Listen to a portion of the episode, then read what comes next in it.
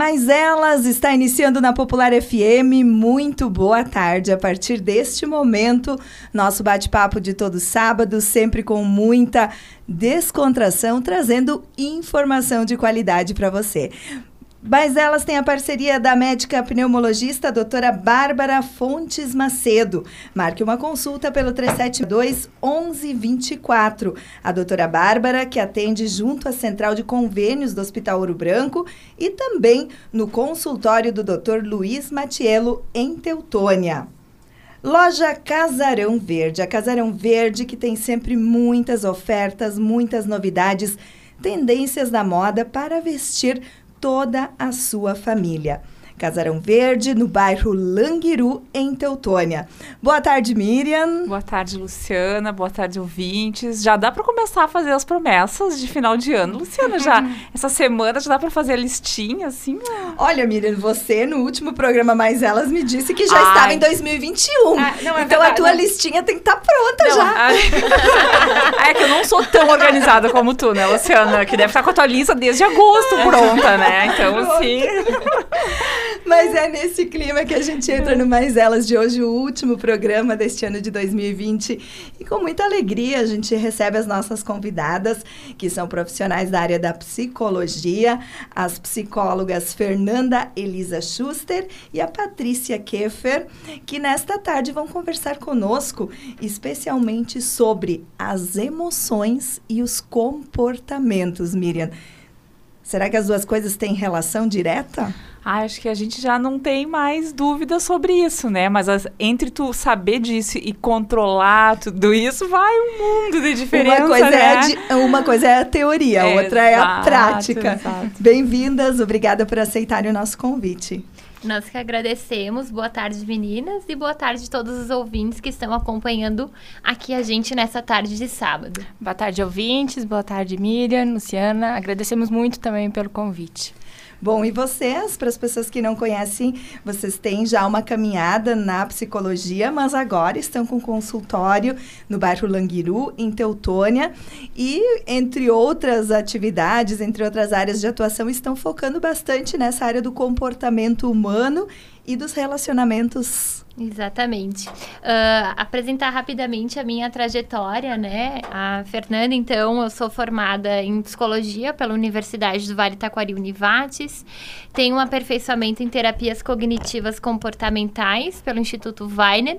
E também sou pós-graduada em liderança e coaching, né? Então, vou deixar a Patrícia também se apresentar brevemente para vocês. Então, tá. Eu sou a Patrícia, então. É, acho que iniciar também falando que eu e a Fê, a gente foi parceira desde o início, né, da graduação. A gente se conheceu já num técnico que a gente fez também aqui em Teutônia. E depois a gente, nossos caminhos acabaram se cruzando, né, durante a graduação e também a gente começou a trabalhar na mesma empresa, né? Na mesma empresa e na mesma área, no mesmo, mesmo escritório, né? E a partir disso, a gente teve, se formou, né? A gente fez especializa especialização. Eu também só tenho aperfeiçoamento em cognitivo comportamental, também pela Weiner, de Porto Alegre, né? E esse ano, então, eu me formei. A Fê se formou, então, ano passado, né? E então veio essa ideia, né? Esse desejo nosso, então, de, ab de abrir um espaço aqui em Teutônia, que a gente acha que aqui tem muito potencial, né? Para isso. A gente abriu, então, no início de novembro o nosso espaço. A gente está muito feliz, né, com ele.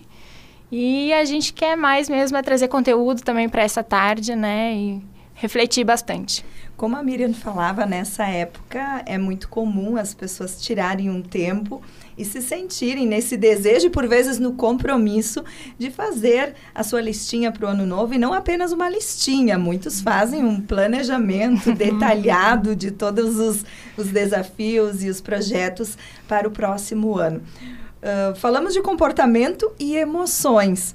Como fazer com que o comportamento em 2021 seja coerente com os objetivos que cada pessoa está estabelecendo neste momento. É. Depois do Natal, a gente sempre reflete, né, um pouquinho sobre o ano e começa a definir as metas então para o novo ano, né? Esse ano foi totalmente atípico, né? Para algumas pessoas foi melhor, para outros foi pior, né? Em função da, da pandemia e enfim.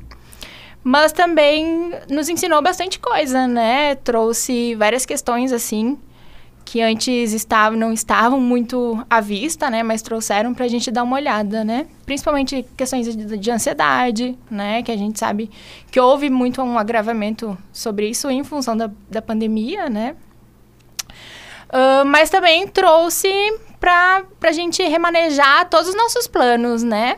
Trouxe também para a gente criar novos objetivos para ano que vem. Falando assim sobre emoção e comportamento parece uma coisa totalmente fácil. Não, eu vou lá, vou, vou fazer e tá tudo certo, né? Porém, não é bem assim, né? Se a gente for pensar. É, eu e a Fê, a gente estava conversando um pouquinho, né, antes do, da, da gente vir para cá. E como é complicado isso, né? Estabelecer metas a gente consegue.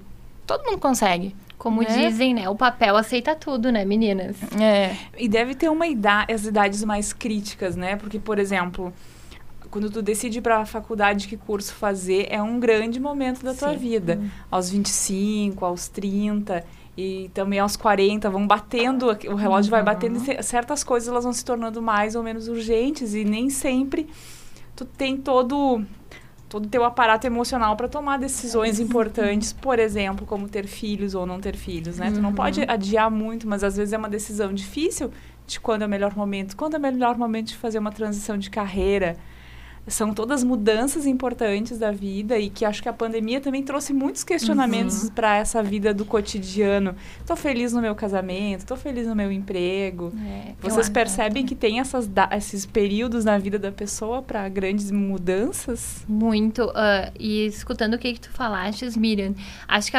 né, esse momento que a gente viveu, ele convidou para a gente se olhar e se conectar mais consigo uhum. mesmo, né?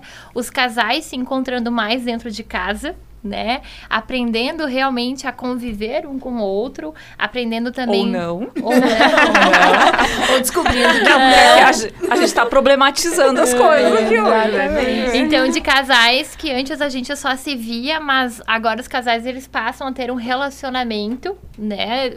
Passando 24 horas do dia junto, ainda mais aqueles casais que têm filhos, então toda uma rotina que teve que ser reorganizada. E te escutando falar, sim, tem momentos da vida que algumas pessoas se cobram mais um pouco do seu próprio perfil comportamental em relação a isso. Uh, mas tem momentos da vida, sim, né? Que a gente começa a refletir sobre algumas coisas que antes a gente tinha permitido dar, dar um tempo de se pensar. E quando a gente faz qualquer planejamento, seja uma mudança de carreira, seja uma mudança de construção ou não de família, uhum. a gente primeiro precisa pensar a serviço de que isso está, ou a serviço de quem isso está. Isso é uma necessidade minha ou, ou estou tentando suprir a necessidade ou o desejo de alguém? Então, se eu primeiro reconhecer que é uma necessidade minha, que é um desejo meu, então, né, fazer uma mudança de carreira, bom, daí eu preciso começar a estabelecer os, as metas, os planos de ações que eu vou ter em relação a isso. Mas a, eu convidaria todos, primeiramente, também a se pensar a serviço de quê e para quem está essa mudança que a gente tanto busca. Se é para nós e se para mim está claro que é para mim, Ótimo, show de bola, meio caminho andado, uhum. né? Então aí depois eu parto para um plano de ação, para um planejamento. Mas primeiro eu preciso entender essa resposta, a serviço de quem e para quem. Isso é esse meu desejo de mudança, né? É. Isso pode parecer meio óbvio, mas é muito uhum. frequente que as próprias pessoas não se deem conta do quanto elas permitem que outras uh, estejam regendo as suas decisões por vezes de uma forma involuntária. Uhum. Ah, porque o marido quer ter filhos, então vamos ter filhos. Uhum. Ou então, porque todo mundo faz a faculdade, eu tenho que terminar o ensino médio, tenho que ir para a faculdade. Ou porque todas as mulheres têm que ter filho até os uhum. 30 anos, né? Mas aí vem também aquela questão do, do perfil, né? Tem aquele perfil que tem dificuldade de enfrentar uma discussão como uhum. essa. Quantas pessoas, elas sabem claramente o que querem, mas não têm coragem de fazer o outro sofrer com a sua com seu posicionamento ou acham que colocando a sua opinião uhum. vai gerar um conflito e preferem não fazer uhum. e vai e a vida vai passando, né? É, e às vezes a gente tem muito medo do sentimento do outro, né? O que que o outro vai achar, né? E cai por terra aquela história que a gente sempre que a gente sempre reflete, né? A gente tem que ser protagonistas das nossas vidas. Agora né? tem um lado assim também que as pessoas, o ser humano, ele tem essa necessidade de se relacionar com outras Uhum. pessoas. Então eu acredito também que que interferem muito as questões culturais, mas também ah, a expectativa de cada pessoa, porque tem ah, pessoas que se realizam através da satisfação e da realização do outro. Uhum. Então, por vezes, ah, eu fico com um pouco de receio quando a gente bate muito nesse a sua vontade, seu desejo, Uhum. que eu quero, que eu. A gente sabe que isso é fundamental para o autoconhecimento, para que a pessoa possa ter uma vida plena, tranquila. No entanto, tem pessoas que, que não se enquadram nisso, que ah, sentem mais satisfação ao ajudar o outro, ao doar algo para outra pessoa, ao ver alguém feliz, do que ah, conquistar a sua própria independência, o seu estilo, né? Então, ah, imagino que vocês em consultório também lidem com, com essas diferentes, vamos dizer assim, fases de cada pessoa. É um, eu, eu vejo como uma dualidade, assim. Ao mesmo tempo que eu preciso estar bem comigo mesmo, a gente não, não vive sozinho, né? A gente precisa do outro, né? Seja no trabalho, seja na relação para ganhar um carinho, para ganhar um afeto, né? Eu preciso do outro, eu preciso me relacionar. Logo, eu penso isso no muito, muito numa dualidade. Eu tenho as minhas necessidades, que elas precisam ser atendidas e supridas, sim. Mas em contrapartida, se eu não souber manejar as minhas emoções, se eu não souber construir um diálogo de forma assertiva com o meu parceiro, com os meus pais, com os meus filhos, ou com os parentes, né, que a gente muitas vezes encontra nessa época de final de ano, ah, a gente pode ser ah, compreendido e entendido de uma forma que não é o ideal, né? Então eu vejo que a gente tem que entender essa dualidade. Sim, é importante que as minhas necessidades sejam atendidas, o que eu penso seja respeitado, mas que eu também saiba da forma, né, como eu vou colocar esse ponto de vista. Então aí a gente tem um livro que é maravilhoso, que é da comunicação não violenta que ele ensina, né? A gente pode utilizar essa palavra ensina, ah, formas da gente como se relacionar com o outro, onde eu não machuque o outro, mas que eu também não me machuque no sentido de que eu não deixe as minhas necessidades ah, não serem atendidas, que eu externe, né? Quando eu preciso um carinho, que eu externe quando eu preciso ser ajudada, que eu posso pedir ajuda sem necessidade de gritar, né? E que o outro também precisa convidar o outro a, a olhar para mim, a me entender.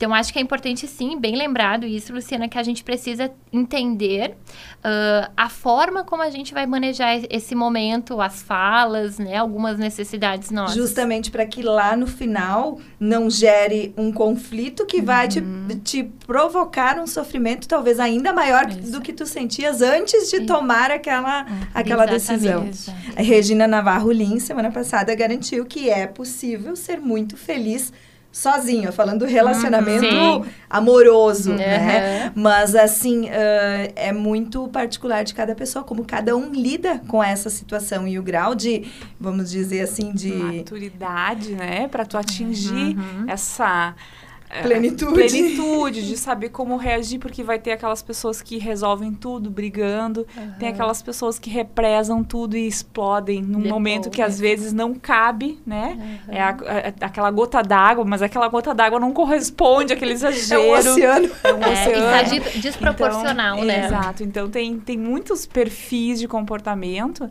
e a gente não nasce pronto. Ninguém, Exato. ninguém se conhece, acredita. Eu acho que isso é uma coisa que. Bem lembrado, Miriam. Até porque esse processo de autoconhecimento também leva um tempo, né? Tu não vai acordar num dia simplesmente totalmente mudado, né? É um processo. E antes tu falaste das pessoas que externalizam muito, né? Na verdade, elas aprenderam dessa forma, né? Como eu vou reagir perante a raiva? Né? Eu vou reagir gritando com o outro, insultando outro, mas que na verdade não tá ali, né, o, o correto, digamos assim, né? A forma de como ela aprendeu. Por isso que entra muito esse autoconhecimento, né? No próximo leitura. bloco, nós vamos falar um pouco mais sobre essas emoções. Ela citou a raiva, mas nós podemos trazer vários exemplos de tipos de reações e de como lidar. Primeiro, identificar, depois, lidar com estes sentimentos. Logo mais, no Mais Elas.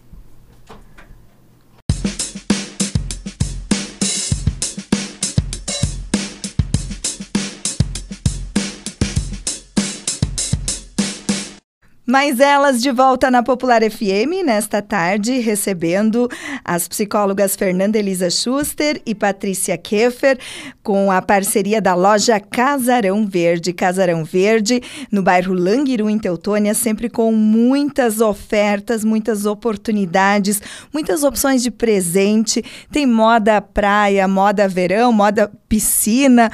Então tem aí muitas opções. Você pode chegar na loja Casarão Verde e conferir as novidades.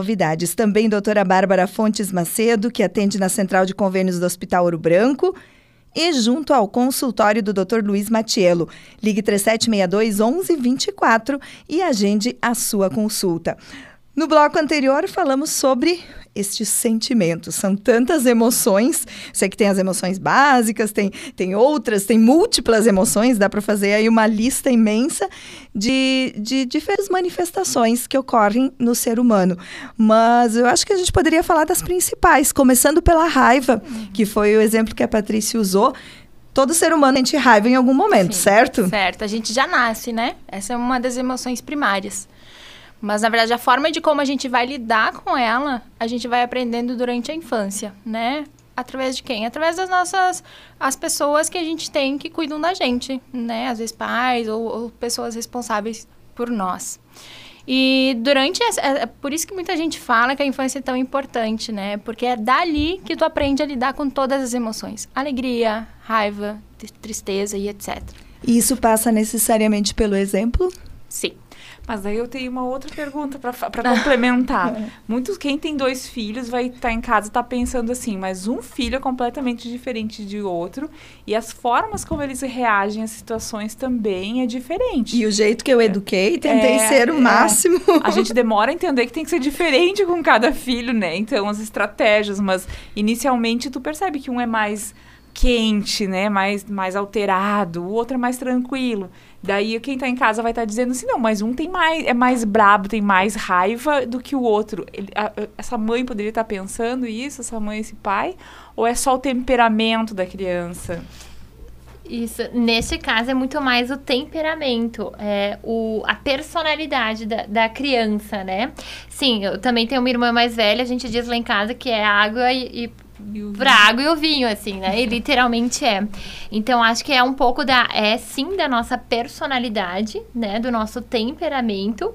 E também tá muito relacionado hoje, como ela é mais velha do que eu, eu também aprendi no meu modo de aprendizado que tem coisas que ela fazia que eu via que eu não queria repetir da mesma forma né? Então eu aprendo que tem outras formas de eu ganhar um presente, que tem outras formas de eu ganhar a atenção dos meus pais, né? Que tem outras formas de eu manejar com a raiva, a alegria, a tristeza, o nojo, a surpresa, né? Enfim, de todas as emoções que nós temos. Então, um filho do outro, ele é diferente? Sim, ele é diferente, né? Porque o teu momento de vida também, enquanto pai, enquanto mãe, é diferente. Então, a, e normalmente a forma como tu criou o primeiro não vai ser a forma como tu criou o segundo, até porque eu, eu brinco que pa, ser pai, ser mãe, é ser um sujeito eternamente culposo, assim, uhum. né? De se sentir com culpa. Uh, mas uh, a forma como eu crio o meu primeiro filho não é como eu vou criar o segundo, nem vai ser como eu vou criar o terceiro.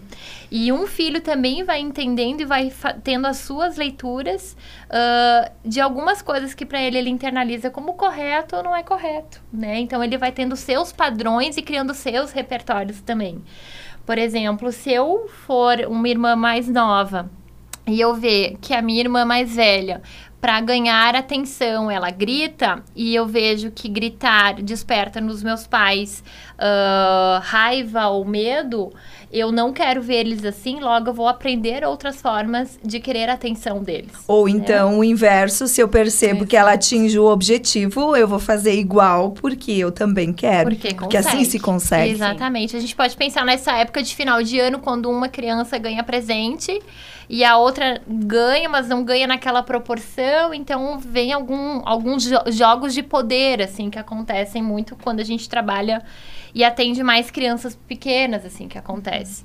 Mas a gente precisa entender que os filhos, eles vão ser sempre diferentes um do outro, né? E logo, o, a forma deles uh, lidarem com aquelas emoções também vão ser diferentes. Mas entra a importância dos pais estarem atentos a também auxiliarem os filhos a identificar e a lidar com essas emoções, porque Claro, isso pode parecer lindo e maravilhoso, mas não é tão simples, que por vezes muitos adultos não sabem lidar com as emoções, é. não sabem controlar ou reagir, controlar a reação a partir da emoção. Uhum. E a gente encontra bastante em atendimentos, assim, adultos uh, que nem, com, nem sabem identificar o que estão se sentindo. Uhum. E a gente faz uma psicoeducação que a gente chama dentro do contexto psicoterápico, que é inclusive ajudar ele a entender o que, que o corpo dele está sinalizando. Bom, teu coração está batendo mais forte, uh, tu tá suando frio, e aí tá, o que que lá? E aí a gente vai toda uma construção para ele entender que isso é uma alegria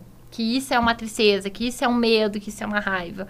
Então a gente encontra pessoas que têm alguns, por alguns momentos uma desconexão, assim, que não sabem o que, que é alegria, que não sabem o que, que é tristeza, não que eles não viveram essas emoções, uhum. mas eles nunca se deram por conta de olhar para o seu corpo, entender a, a, o que, que o corpo estava dando de resposta né?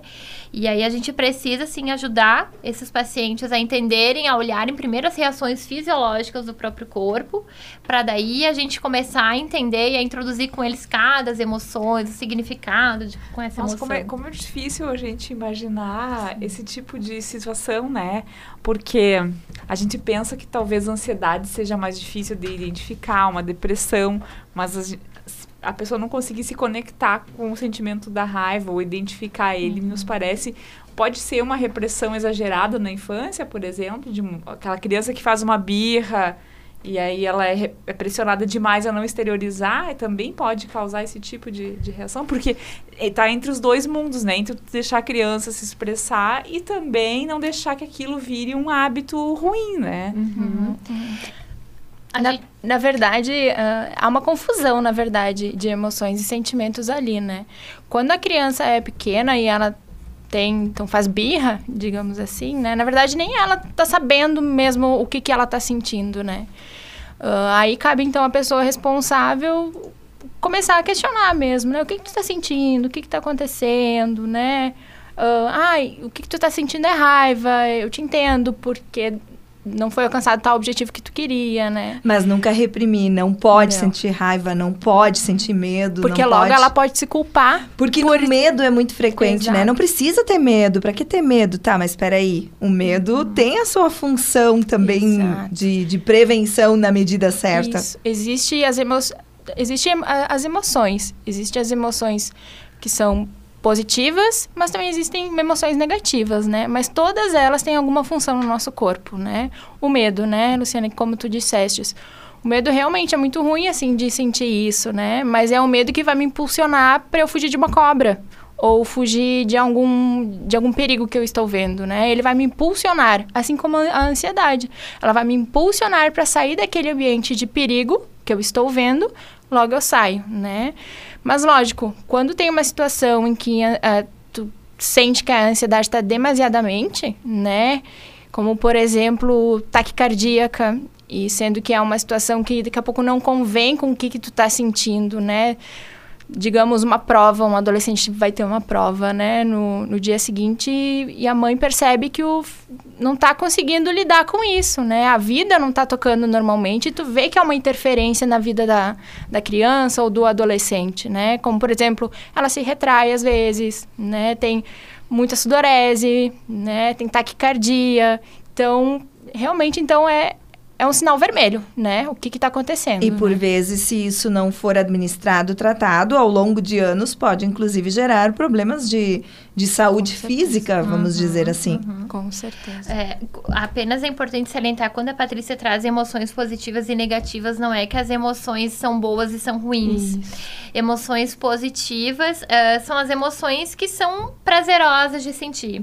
E emoções negativas são aquelas emoções que geram um desprazer, como por exemplo, ciúmes, raiva, uh, nojo, né? Inveja. né? Inveja. Inveja. Então a gente tem, não, a gente não pode categorizar a emoção boa ou ruim, né? Tem emoções que são prazerosas a gente sentir, né? Vamos, vamos dizer, quando a gente está feliz, não é gostoso de da gente estar tá feliz. Quando a gente está triste, aquele sentimento não é gostoso, né? É uma sensação que não é boa. Então, acho que isso é importante que fique bem claro, assim, uma emoção, uhum. ela não é boa ou ruim, né? Ela diz da forma também né, do prazer ou do desprazer que eu estou sentindo. E antes comentando com a Miriam, quando ela pergunta a respeito ali dos quando o filho ele não não traz o, o embotamento da emoção, né, quando ele traz. Uh, isso acontece muito em algumas. A gente não pode dizer que é nesses casos, né? A gente sempre tem que tomar muito cuidado quando a gente toma alguma, fa alguma fala Uh, mas sim, o que a gente ouve muito é quando, por exemplo, o menino não pode chorar, né? Engole esse choro. Então, a gente tem alguns comportamentos que a pessoa pode receber como os comportamentos punitivos. E aí eu desligo o meu botão da emoção, onde uhum. eu tenho que desligar, segurar esse choro, onde eu não posso chorar, ainda mais se eu for homem, né? Quando a, alguém fala, tu é homem, homem não chora né? A gente precisa des desconstruir algumas coisas em relação a isso. Então, tem, tem, depende muito a história de vida daquela pessoa, uhum. depende alguns traumas que essa pessoa pode ter passado. Então, a gente precisa investigar todo o histórico, né, de, de vida daquela pessoa. Mas a gente, assim, tem alguns casos que muito mais é o embotamento é muito mais no sentido de que em alguns momentos foram podados esses sentimentos, né? Onde eu não posso compartilhar minhas conquistas, né? Onde eu não posso compartilhar e dizer que eu tô triste, que eu tenho que dizer que tá tudo bem, quando no fim não tá tudo Isso bem. Isso mexe com a própria questão da autoestima. Eu me recordo que teve um outro momento, numa entrevista, que nós falamos sobre a questão cultural. E na cultura alemã tem muito esse, esse lado, assim, do, do esforço, do sacrifício, que eu acredito, na época a gente falava sobre isso, que deve ter uma relação com a própria trajetória da vinda do povo alemão para cá. Então, aquela coisa assim, ah, a pessoa uh, comprou um carro novo, conseguiu a sua casa, ela não se permite uh, comemorar isso na íntegra. Ela acaba comentando com outras pessoas, ah, mas vou passar anos pagando, ah, mas foi sofrido, passamos trabalho, como se apenas o, o sofrimento desse direito a, a uhum. realmente poder usufruir, né? Então, acho que é, é algo assim que, que parece normal, mas uh, que mexe muito. Tem muitas, muitas pessoas que têm essa dificuldade de expressar, ou então uh, se sentem mal a expressar a sua alegria porque daqui a pouco outra pessoa não está legal, não está feliz. É. Então a gente, é, é, a gente consegue notar, assim, um pouco da cultura, assim. E aí também tem algumas pessoas que também não conseguem reconhecer as suas conquistas, né? Onde não fiz nada mais do que uma obrigação, né? De que o ser humano, a gente é muito esperto e muito inteligente, né? Eu costumo dizer que o brasileiro é mais ainda, assim. Então, uh, a gente tem pessoas que têm uma dificuldade enorme de receber, receber elogios, né? De dizer, cara, que bom, parabéns pela tua conquista. E elas se sentem desconfortáveis por estar tá recebendo isso. E a gente faz todo um trabalho de habilidades sociais uhum. que a gente também, assim como a gente gosta de elogiar outras pessoas, a gente também gosta de receber esse carinho de volta Né? Isso, eu imagino que a nível de empresa ou de convivência vamos pensar a nível de emprego. No âmbito do trabalho. No âmbito do trabalho deve ser bastante complexo, né? Uhum. Em ambientes onde mais de 10 pessoas, por exemplo, trabalham compartilhando uma sala. Tu imagina a complexidade se não tiver esse autoconhecimento. Uhum. imagino que deve ser uma das buscas de vocês, de pessoas tentando melhorar o seu desempenho, inclusive profissional, a partir de afinar esses detalhes, né? Porque nem todo mundo acorda mal-humorado e pode simplesmente chegar batendo porta na empresa, uhum. né? Tem essas coisas assim, tu tens que ter um comportamento Aí entra, colaborativo, entra né? a questão também de aprender a a rep, não é reprimir a emoção, mas controlar o comportamento a partir daquela emoção. É, uh, isso que a Miriam estava falando, falando de emoções, né? A gente primeiro precisa sentir a emoção. Uh, onde tem emoção, tem conteúdo por trás. Onde tem conteúdo por trás, tem um pensamento. A emoção, ela não veio simplesmente por nada, ela veio por algum conteúdo. Uh, por alguma situação, seja né, por um fato ou porque alguém, isso também a gente precisa entender que a gente sente coisas uh, ou pensa coisas variando de pessoa para pessoa. Se eu tenho fulaninho A, o fulaninho A ele pode vir me despertar uh, muita raiva. Mas aí eu preciso entender que encontrar algumas estratégias para lidar com o fulaninho lá, né? Então, Porque o fulaninho lá não vai mudar. O, E isso a gente precisa ter muito claro. O que, que a gente consegue mudar? Só nós mesmos né? E dependendo do que de nós mesmos. Então, então não adianta casar achando que depois o casamento muda. não, não, tá. Não, tá, não, não mudamos. Só quem muda tá. é a gente. Nós não mudamos. Nós não somos uh, super-heróis, assim. É. A gente não tem poder sobre o outro, né? Uh, o que a gente pode fazer é aprender a externalizar de forma assertiva para o outro como eu funciono, para aprender também como o outro funciona. Então isso é extremamente importante dentro de uma terapia de casal, né?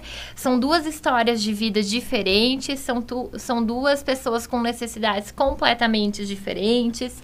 Então na terapia de casal a gente precisa fazer com que esse canal, casal se conecte um com o outro, que eu saiba qual é a minha necessidade do meu parceiro, da minha parceira e vice-versa também. Né? Sobre esse assunto nós vamos fazer uma pausa agora para o intervalo. Logo mais nós vamos continuar falando um pouco mais sobre essa relação uh, no âmbito da vida pessoal, dos relacionamentos amorosos.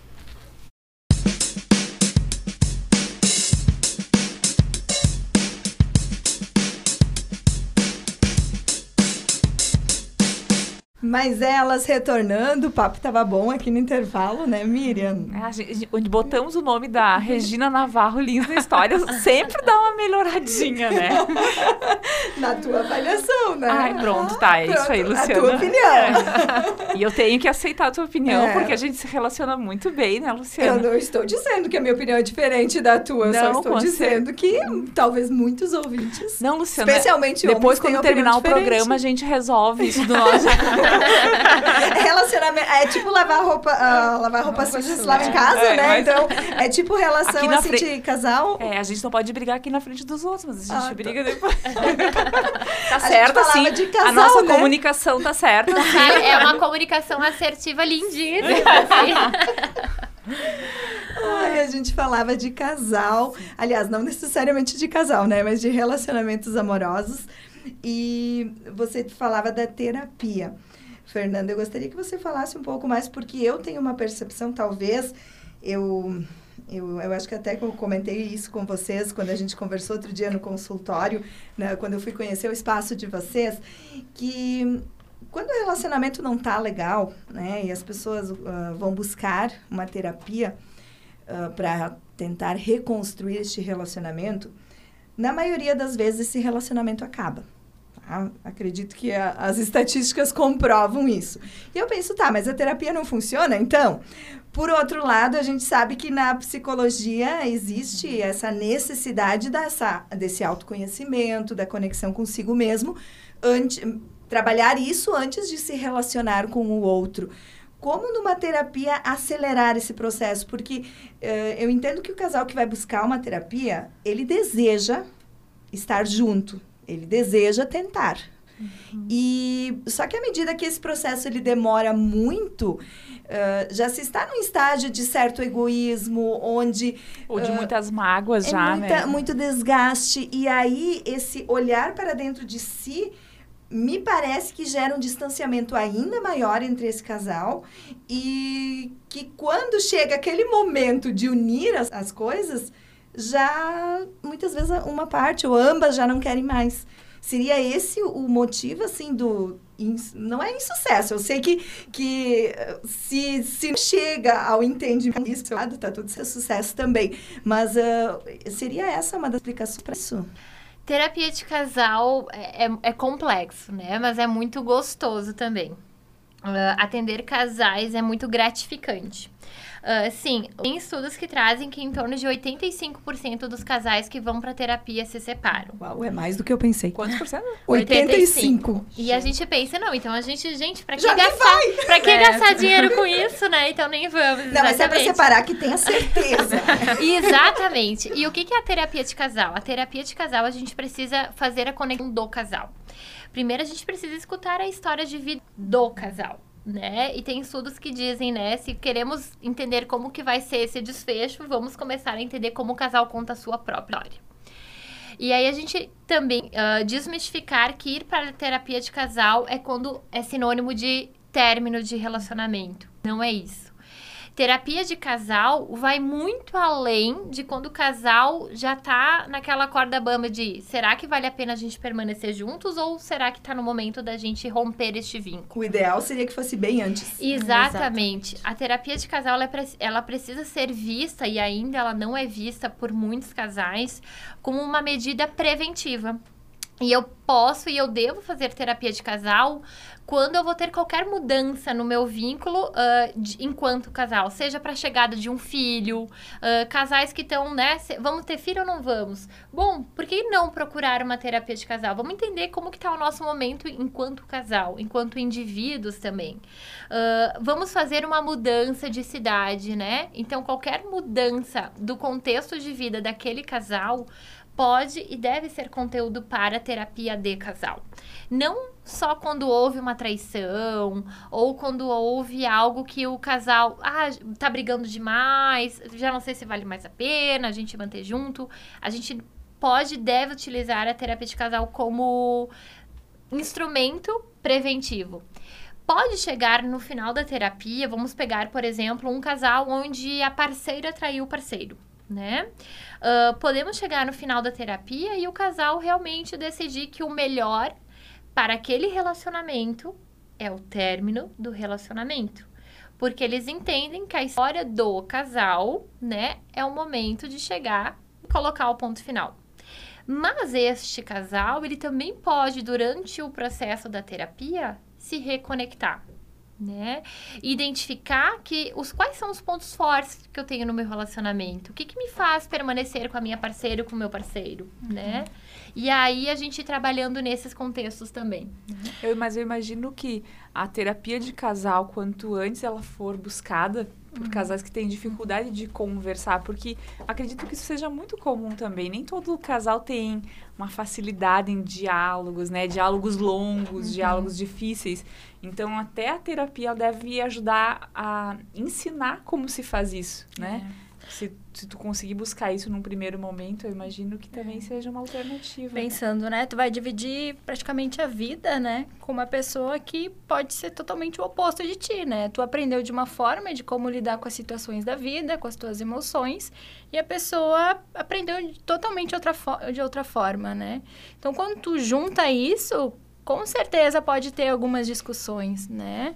Mas como a Fê falou, geralmente eles chegam em terapia pensando a terapia vai salvar. A gente vai para terapia, em uma sessão a gente vai voltar e vai ficar tudo bem, né? Mas que realmente não é isso, né?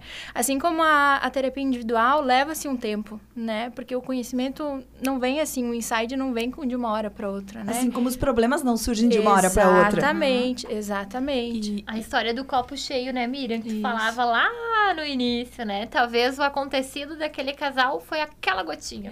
Mas talvez aquele copo tá tão cheio, tão carregado, né? Que a gente precisa olhar. E aí, na terapia de casal, o terapeuta, ele coloca, ele mete a colher, né? A gente diz, né? Em, em briga de marido e mulher, não, colo- não, não se mete a colher. O terapeuta enfia uma, duas, três colheres, quantas colheres foi necessário. Porque quantos casais, assim, quantas vezes, né, o marido a esposa deixa o companheiro, companheira, enfim, né? ah, quando a gente fala de casal, não é aquela, aquele relacionamento que tenha, por fato, casamento formalizado. Qualquer relacionamento que tenha uma união de, no mínimo, aí, duas pessoas, né? para ser discutido. Então, o casal, ele precisa estar muito bem, ah, os dois desejando aquele momento. A gente não consegue fazer terapia de, de casal, um empurrando o outro, né? Um obrigando o outro para isso. E aí, claro, num primeiro momento, o- nós, enquanto terapeutas, nós convidamos e fazemos o máximo para que aquele casal fique bem, se sinta-se bem naquele espaço. E aí, juntos, a gente define, né? Se vamos à sequência ou não vamos. Mas uma terapia de casal, ela não tem sucesso se só um deles querem. Então, para isso, os dois têm que querer e os dois têm que estar muito afim É um trabalho processo. conjunto, né? É o casal junto com o terapeuta, né? O terapeuta vai ser uma pessoa ali que vai vai guiar mais ou menos, né? Mas Tem vai que partir fazer uma mediação. Exatamente, isso aí, Luciana. Mas vai partir mesmo do, do casal mesmo, né? O tão quanto eles estão dispostos. Um né? ponto que eu acredito que interfere também é que tudo muda, as coisas mudam. E por vezes, hoje, tem questões que a gente considera óbvias. E quando a Miriam falava, ah, muitos casais não conversam, não era algo que era tão estimulado quando parte desses relacionamentos iniciaram. Então, hoje, talvez as expectativas das pessoas envolvidas também mudaram. E quando não se conversa, essa percepção também pode não chegar. E, e também quando a gente te escutando, me, me veio o pensamento, né, Luciano, tão quanto às vezes também a gente procura um relacionamento para preencher um vazio nosso. Então a gente também precisa entender, a, a- de novo, né, a serviço de quem e para quem está essa minha necessidade de eu me relacionar. Por que, que aquele parceiro, o que, que ele tem que, que preenche o que é meu? Que né? supre minha necessidade, né?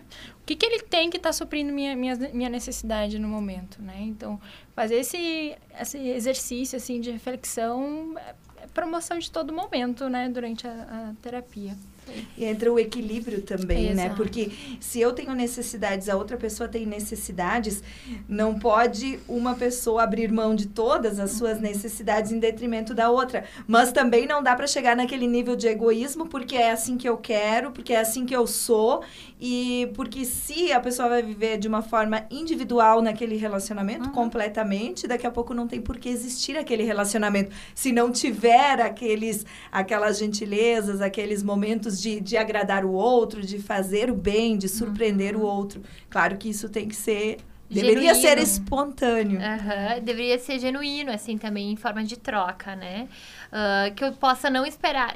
Também vem uma questão de expectativas, quando eu tenho muitas expectativas com o outro. Bom, mas aí também o que, que eu faço, né? Ah, ah, eu tenho expectativa que, uma- que, eu, que minha esposa me le- ah, leve café da manhã to- todos os dias. Bom, mas o que, que eu faço em troca disso?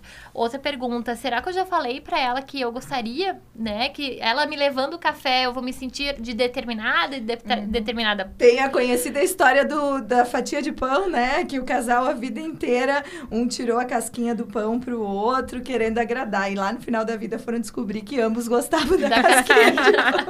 E a Então- gente precisa falar, né? Tem- e- enquanto casal, a gente precisa encontrar uma sintonia, né? Claro que nem, talvez nem todas as coisas eu me sinto confortável de compartilhar com meu com meu companheiro, com, com minha companheira. E também não há obrigação de compartilhar não tudo. há, não, não há e não tem obrigação de, da gente Aliás, o compartilhar. excesso de intimidade acho que é um problema. Gera distanciamento. Mas eu preciso ah, compartilhar coisas que eu acho que é importante para nossa relação, né? Ah, preciso falar, não sei se está no horário ou não, né? Mas ah, a gente precisa falar sobre alguns temas que são tabus numa relação. Como, por exemplo, sexo. A gente precisa falar sobre isso, né? E muitos casais acabam não falando disso. Né? Então, dentro de um contexto de terapia, a gente fala de muitas coisas e a gente vê o tão quanto aquele casal estava distante. E quanto mais demora para falar sobre determinados assuntos que podem ser motivo de sofrimento, e aí N assuntos pode ser a fatia de pão, Muito. mas quanto mais tempo demora, maior a possibilidade de, de acumular mágoas, de pensar, pô, mas quanto tempo? Por que você nunca me falou? Uhum, exatamente. Se lidar com a emoção dentro de um, de um contexto de terapia individual já é um, muito desafiador. Dentro de um contexto de casal é desafiador ao quíntuplo, eu digo, mas ao mesmo tempo é muito gratificante. É muito gratificante de tu olhar para aquele casal que sai da terapia e ele sai se conectando mais com o outro. Pode depois, no final da terapia, ser uma, uma separação? Mas eles saem dali de um processo maduro, de uma decisão muito consciente. E não levam pro divórcio toda aquela mágoa do casamento, né? O que também gera sofrimento, às vezes, muitos anos além da separação. Então. Separa, mas na verdade não, Não parou, para, né? exato, Separou física, mas não exato. emocionalmente. Não, Continuou é, sofrendo. E ainda mais quando a gente envolve em contextos que tem filhos, enfim, aí é outra gama, né? Que a gente abre um outro Aí dá pra leque fazer pra mais, discussão. dá pra fazer mais um programa só dessa temática, né? Exatamente. Daqui a pouquinho nós seguimos com a parceria da loja Casarão Verde, sempre trazendo todas as tendências da moda direto dos grandes centros.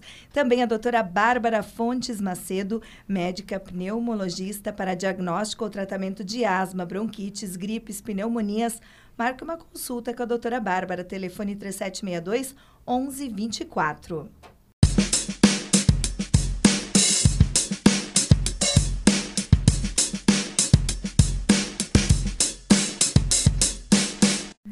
Mas elas está de volta, Miriam, nosso último bloco desta tarde, recebendo as psicólogas, a Fernanda e a Patrícia, para conversar nesta tarde sobre a questão dos relacionamentos, dos comportamentos e das emoções.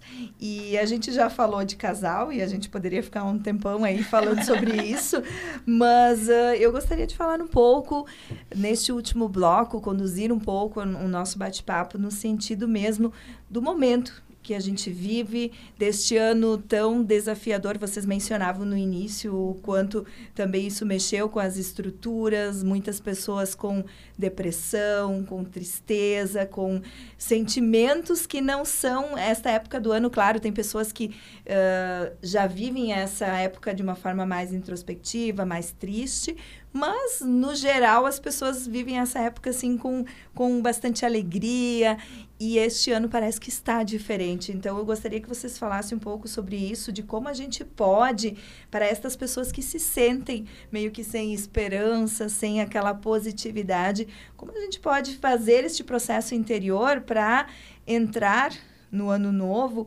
e com uma perspectiva positiva, apesar do cenário incerto. Uhum. Realmente esse ano não foi nada fácil, né? A gente tem aí um aumento dos quadros de ansiedade, de depressão, de suicídio, né? Nós temos de luto também. Uhum. E um luto diferente, né? Onde lutos a gente tem uma cultura ainda de uma certa forma de fazer aquele velório, né, daquele ritual todo e todo, toda mudanças assim que a gente foi se adaptando. Uh, acho que 2020 uh, ele serve para nos trazer muitas reflexões e aprendizados também. Então acho que é importante a gente poder fechar esse ciclo, se despedir de 2020, ser grato pelas coisas que a gente de uma certa forma conseguiu ter ou conseguiu manter neste ano que se termina né? Se eu conseguir manter, se eu conseguir manter um 2020 com saúde, com a minha família, no bem-estar, que eu possa ser grato por essas coisas também. Uh, mas que eu possa ser grato também pelas oportunidades de aprendizados e reflexões que eu tive.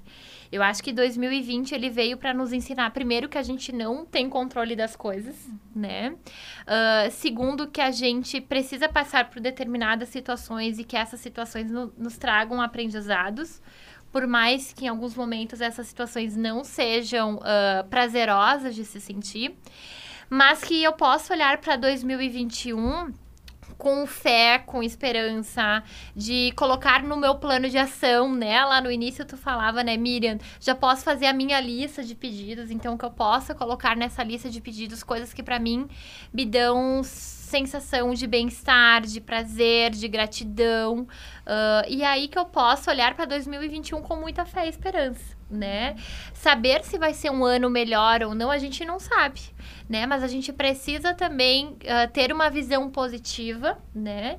tentar entender e tentar fazer. Uh, eu sempre costumo usar esse ditado, assim, essa analogia, uh, fazer esse suco dessa laranja da melhor forma possível. Talvez colocar um pouquinho de adoçante ou açúcar, né?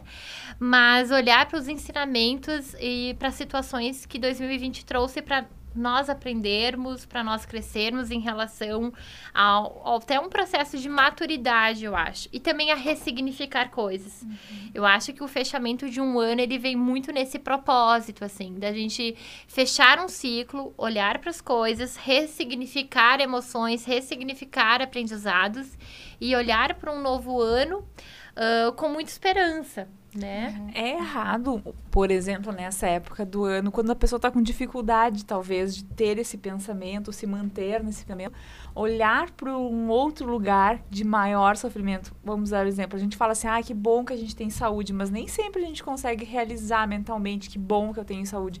De olhar para alguém que realmente está com um problema de saúde sério, que talvez até seja incurável. Às vezes, olhar para esse cenário e e se avaliar nesse cenário é um exercício ou a gente não deve fazer isso? A gente deve olhar só para quem está bem, quem está, né, quem está, sei lá, fazendo tudo o que quer, comprando tudo que quer, tem aparentando ter uma família perfeita, porque a gente sabe que não existe, mas aquela pessoa que parece uma família perfeita, né? Uhum. Ou de vez em quando olhar para aquele, aquele outro cenário e pensar, bom, em que lugar eu estou? Eu tenho coisas a agradecer ou eu não tenho de fato? Uhum. Esse, olhar para trás vale a pena? Sim. eu acho que, como a Fê pontuou antes, né, e eu concordo plenamente, assim, é, acho que a vida também é feita de ciclos, né? Então, um terminando e outro iniciando. E sim, acho que esse ano foi totalmente atípico, assim, né? Nos mostrou também que a gente não tem controle de muita coisa, né? A gente não consegue lá fazer uma vacina, né? Para todo mundo voltar ao normal. E eu acho que esse, esse exercício, né? De olhar para trás e, bom, eu passei por isso, né? É, realmente, muita, muita gente perdeu muita coisa, infelizmente, mas eu consegui passar por isso, também é uma forma de tu se autovalidar, de certa forma, né? De que, bom, eu, eu consegui, né? Eu tô saudável no momento, né? E, enfim, depois traçar as novas metas, então, pro, pro novo ano. E em relação a essas novas metas, como quais as dicas que vocês dão para as pessoas para que de fato a gente consiga um, alinhar esses comportamentos, porque é muito comum nessa época. Quantas vezes você já fez a promessa de que vai emagrecer, ou então de que vai inserir atividade física na sua rotina, ou que vai começar a ler? São promessas muito comuns, muito frequentes e que integram listinhas e listinhas de ano em ano. Agora, claro, tem quem execute, tire da listinha uhum. para o ano seguinte, mas muitas vezes elas permanecem. Como fazer essa transição, esse. Porque são hábitos, são rotinas, comportamentos que uhum. são repetitivos e a pessoa incorpora aquilo. É o que a gente pode fazer nesse caso. Às vezes essas listinhas só se renovam, né? Então, eu, eu, por exemplo, foi uma, né? Eu vou praticar mais atividade física. Tá se renovando a cada ano, né? Ou seja, é um, é um desejo coletivo, é algo que a ciência recomenda, mas de fato não é o que eu tô querendo. É, exatamente. Também tudo de encontro do que, que a gente comentou antes, né? O nosso autoconhecimento, assim, né? E o mais importante, acho que por metas tangíveis, assim, do que realmente, vamos ser sinceros, né? Uh, Tá, ok, eu vou praticar atividade física, mas como eu vou fazer isso? Quando? Quando Quantas eu vou vezes? fazer isso, sabe? Eu tenho recurso para isso? Eu vou para uma academia. Tá, beleza, vou para uma academia. Vou, fui lá e marquei cinco vezes por semana. Primeiro mês vai. Quer dizer, primeira semana vai, segunda semana vai, terceira semana mais ou menos. No segundo mês, desiste. Aí vem, aí vem aquele pensamento, né? Bah, não fui esse mês. Também não vou mais né? Então vai todo aquele, aquele planejamento. Já comi a torta hoje, dieta essa semana foi. Então, e esses pensamentos são nossos auto, são sabotadores pra gente, né? Então também se conhecer esses pensamentos e de que forma a gente vai manejar eles, né? Eu tava pensando esses dias, será que ainda vale a pena a gente estabelecer metas a longo prazo? Porque pode surgir uma pandemia e tudo mudar. mudar. tudo. E esse ano foi a prova. Uhum. Exatamente. Eu quero encontrar a pessoa que não precisou mudar nenhum dos seus objetivos, das suas metas. Exato, exatamente. Então, daqui a pouco, né, estabelecer metas daqui a pouco a longo prazo, assim. Eu falo a, a cada mês, né, vai renovando as metas. Muita, eu principalmente faço aquela, sempre aquela meta, né, ser mais saudável. Mas de que forma eu vou ser saudável? O que, né? que é ser saudável para mim? O que, que é ser né? saudável para mim, né? Eu vou fazer exames rotineiros, eu vou ter uma alimentação mais saudável, eu vou praticar exercício físico. Trazer detalhes, colocar prazos, uhum. estipular o que de fato vai ser feito, mas antes, porque isso muita gente ensina a fazer, né? Exato. né? Tem N profissionais, tem ferramentas, ferramentas na internet, tem de tudo para fazer isso. Mas antes eu preciso me perguntar se de fato eu quero. E aí eu volto na tua primeira uhum. pergunta, Fernanda, porque por vezes a pessoa quer ir para academia porque tá todo mundo dizendo que tem que ir Exato. ou porque sabe que seria importante para a saúde, mas não é o que eu estou sentindo é. ou o que eu percebo de possível dentro da minha rotina, da minha uhum. agenda. Eu não me vejo feliz colocando tênis, vestindo a roupa e indo para academia. Uhum. E aí, Exatamente. como eu faço? É aquilo, né? A serviço de quem para quê, é. né? Está isso assim. E aí quando a gente fala de novos planejamentos, assim, essa lista de final de ano para o ano que se inicia também da gente gente poder aceitar que a gente pode fracassar. né? A gente pode colocar e não conseguir dar conta e tá tudo certo, né? A gente não precisa se chicotear mais ainda, né? Eu acho que aí também vem, vem um comportamento que é extremamente importante, que é a autocompaixão, né? Tá tudo bem, sim, eu coloquei que eu ia, mas eu não fui. Então deixa eu rever, será que eu não tô com uma alta expectativa de mim, né? Isso que a Patrícia comentou assim, do tangível e intangível. E se eu errei, não consegui, tá tudo certo, deixa eu revisitar aquela lista deixa eu começar uh, uma vez por semana, tá ótimo, né? Ah, mas dizem que tem que ir três. Gente, mas do Começa. zero pro um, tu já teve uma evolução. Então, bate palmas e te parabeniza por isso, né? E, a e gente vezes... precisa olhar para isso. Assim, e eu também, também, penso que a, a, gente fica falando de listas, né? Uhum. E às vezes tu colocar um objetivo e concluir ele. Uhum também é importante. Daí Até gente... porque não é tudo que muda na virada Exatamente. do ano. Exatamente. Outra, porque a gente a gente estava falando de emoções, né? O foco do, da, da entrevista de hoje. Quantas emoções difíceis a gente lida no dia a dia? Vou dar um exemplo. Há uns anos atrás, eu fiz um treinamento de comportamento e eu identifiquei que eu tinha dificuldade de concluir as coisas que eu começava. Tinha muitas áreas de interesse, iniciava muitas coisas e não conseguia concluir e eu me frustrava. E aí eu coloquei como no, de um curso inteiro, de um investimento bastante grande, que eu, eu, a minha meta era, vou concluir tudo o que eu começo. Mesmo que eu goste, mesmo que eu não goste, mas eu vou ter o sentimento de conclusão. E foi um hábito que eu levei meses para conseguir incorporar. incorporar ele, e hoje é um hábito que me trouxe uma tranquilidade que eu busquei durante muitos anos. Então, às vezes, alguém que tem dificuldade em guardar dinheiro, né? Em controlar a raiva. Ah, em controlar a raiva. Em, em, em, guardar dinheiro no sentido assim, né? Da, da ansiedade de gastar, do, uhum. de, do consumir, né? Esses sentimentos que também estão envolvidos com isso. Enfim, tem tantas coisas que a gente... Porque a gente briga demais, ou a gente se irrita demais, ou a gente cede demais. Quantas coisas que afetam a nossa vida e que são importantes e tu colocando ela só essa na tua lista ou só ela como um objetivo, Adorei né? a tua dica, Miriam, hum. porque a, fora só colocar lá, eu quero conseguir isso, quero comprar aquilo, quero ir não sei onde para as férias, quero voltar a ter viajar, pensa nos relacionamentos, pensa no meu comportamento, o que eu quero mudar no meu comportamento, uhum. não é só ir para academia ou mas nos relacionamentos em si, o que me machuca no dia a dia, o que me faz mal, o que me que me proporciona felicidade. Exatamente. E quantidade não é qualidade, né?